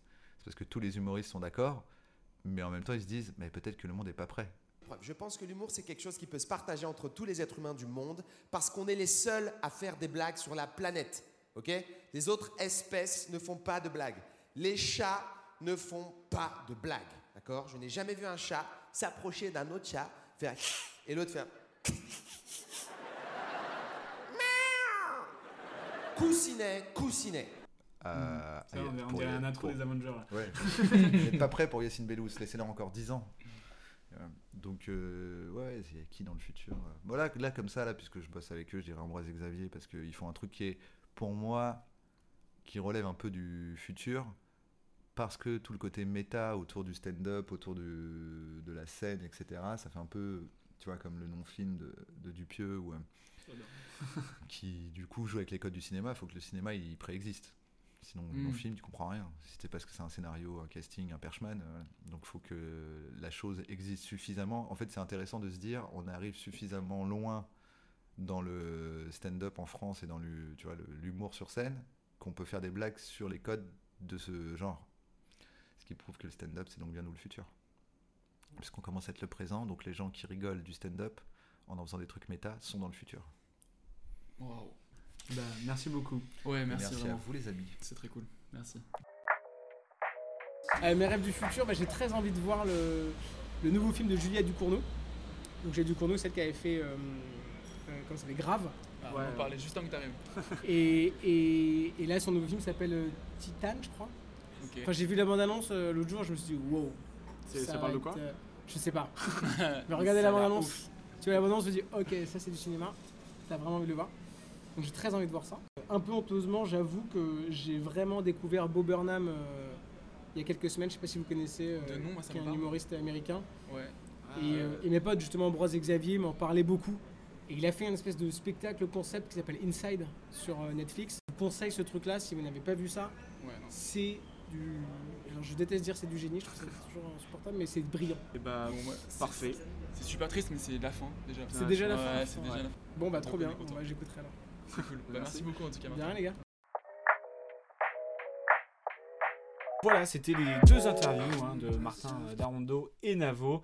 Euh, on les remercie encore une fois, Encore une fois. de nous avoir euh, reçus et, et nous avoir euh, euh, parlé finalement. Partagé, adoré quoi. Partager, enfin, qui partagent euh, ce qu'ils ont vécu et euh, leurs sources euh, d'inspiration, leurs rêves finalement. Et pour partir sur une note de légèreté, te propose Oui. un, un petit jeu. Allez. Euh, voilà, j'ai pris un, un pitch que euh, tout le monde connaît, c'est Bienvenue chez les Ch'tis. Ah tiens. Tu connais euh, Bienvenue chez Ouais, Bienvenue chez les Ch'tis. Euh, et je te propose euh, bah, de te lire entre guillemets euh, le pitch si, ça a été, si ça avait été écrit par d'autres. Philippe Abrams est un jeune Italien qui en a marre de ses trafics pas très légaux et décide de prendre une retraite anticipée sur la côte ouest. Mais son dernier trafic l'emmène bien au contraire dans une banlieue à l'est. Bien décidé à en finir une fois pour toutes, il se lie d'amitié avec le gang ennemi, les Ch'timis.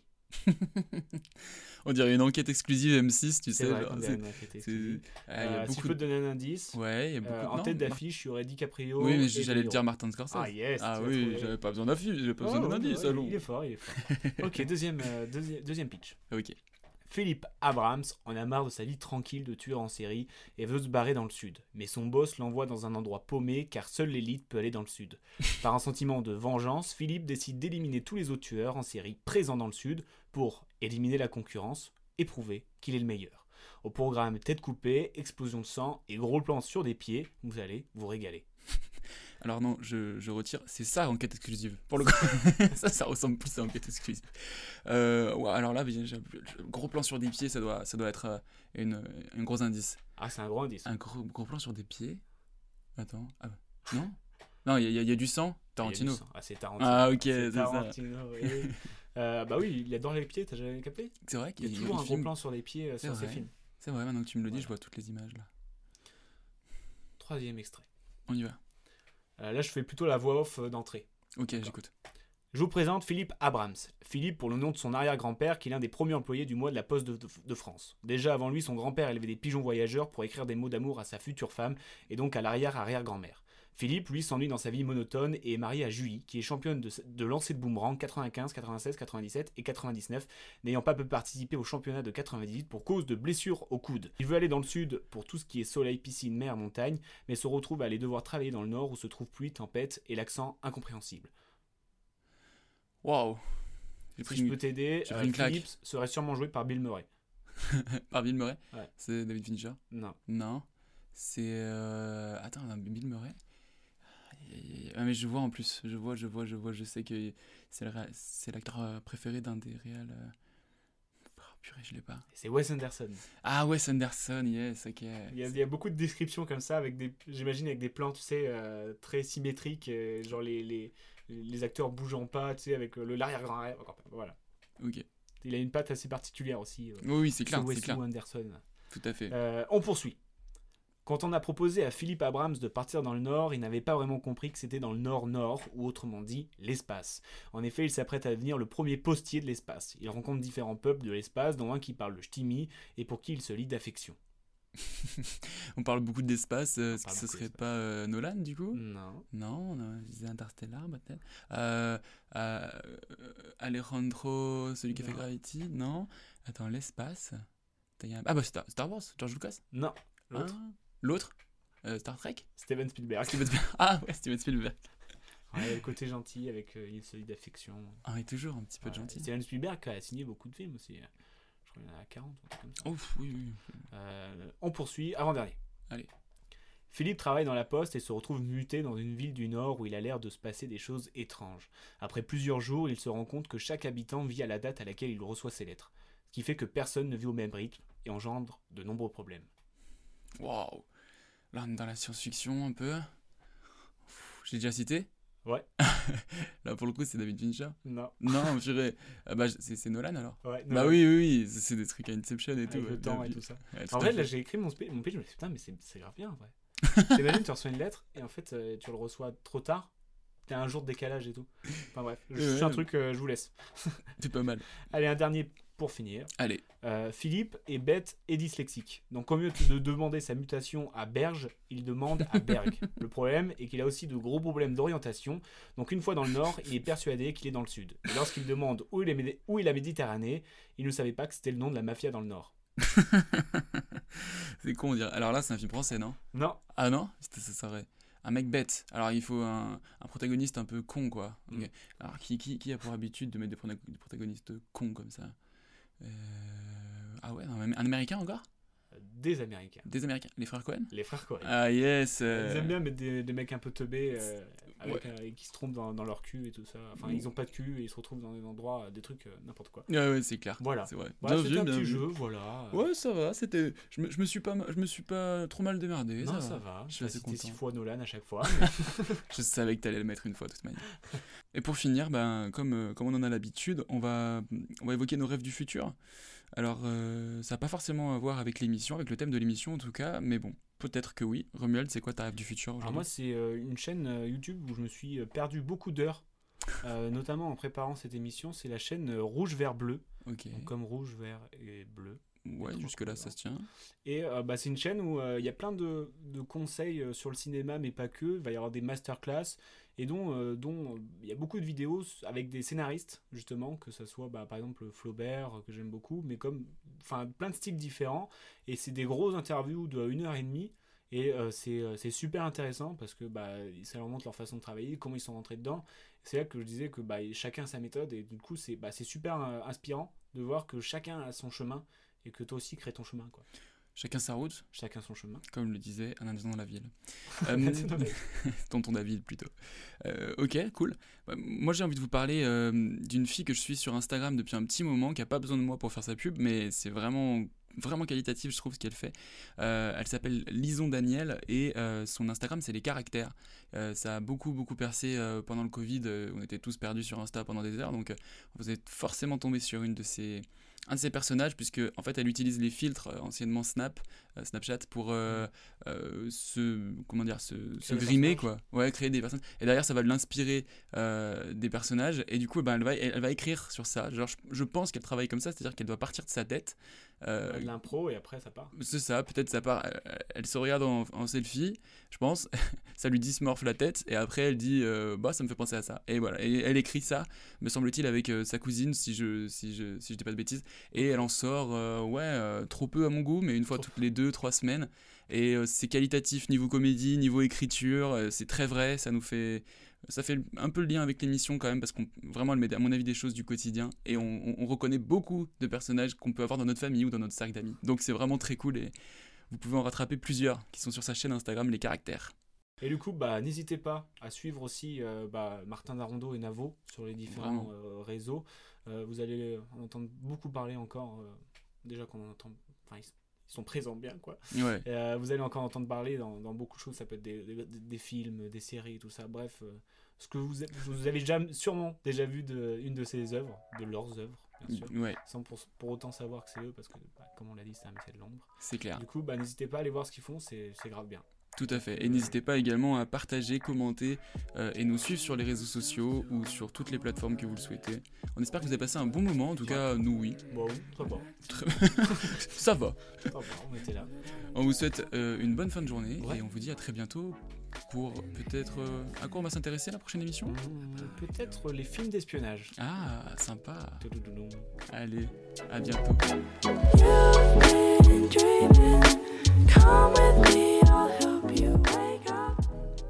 Le scénario, c'est la colonne vertébrale d'un film. Et la moelle épinière, que sont les, que les, et les acteurs, qui, et les acteurs qui, sont la moelle épinière, que sans, la colonne vertébrale, cette moelle, la moelle épinière que sont les acteurs ne, ne, ne, ne saurait pas où se, où se situer et le, squelette, le, squelette total d'un, le squelette global, le, squelette d'un film qui est en fait le, réalisateur, qui est le, squelette euh, de ce film, ne, bénéficierait pas de cette moelle épinière et ne pourrait pas marcher.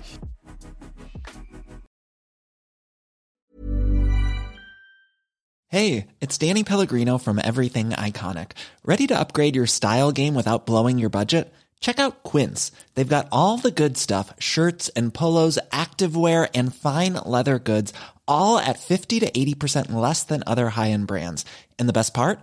They're all about safe, ethical, and responsible manufacturing. Get that luxury vibe without the luxury price tag. Hit up quince.com slash upgrade for free shipping and 365 day returns on your next order. That's quince.com slash upgrade.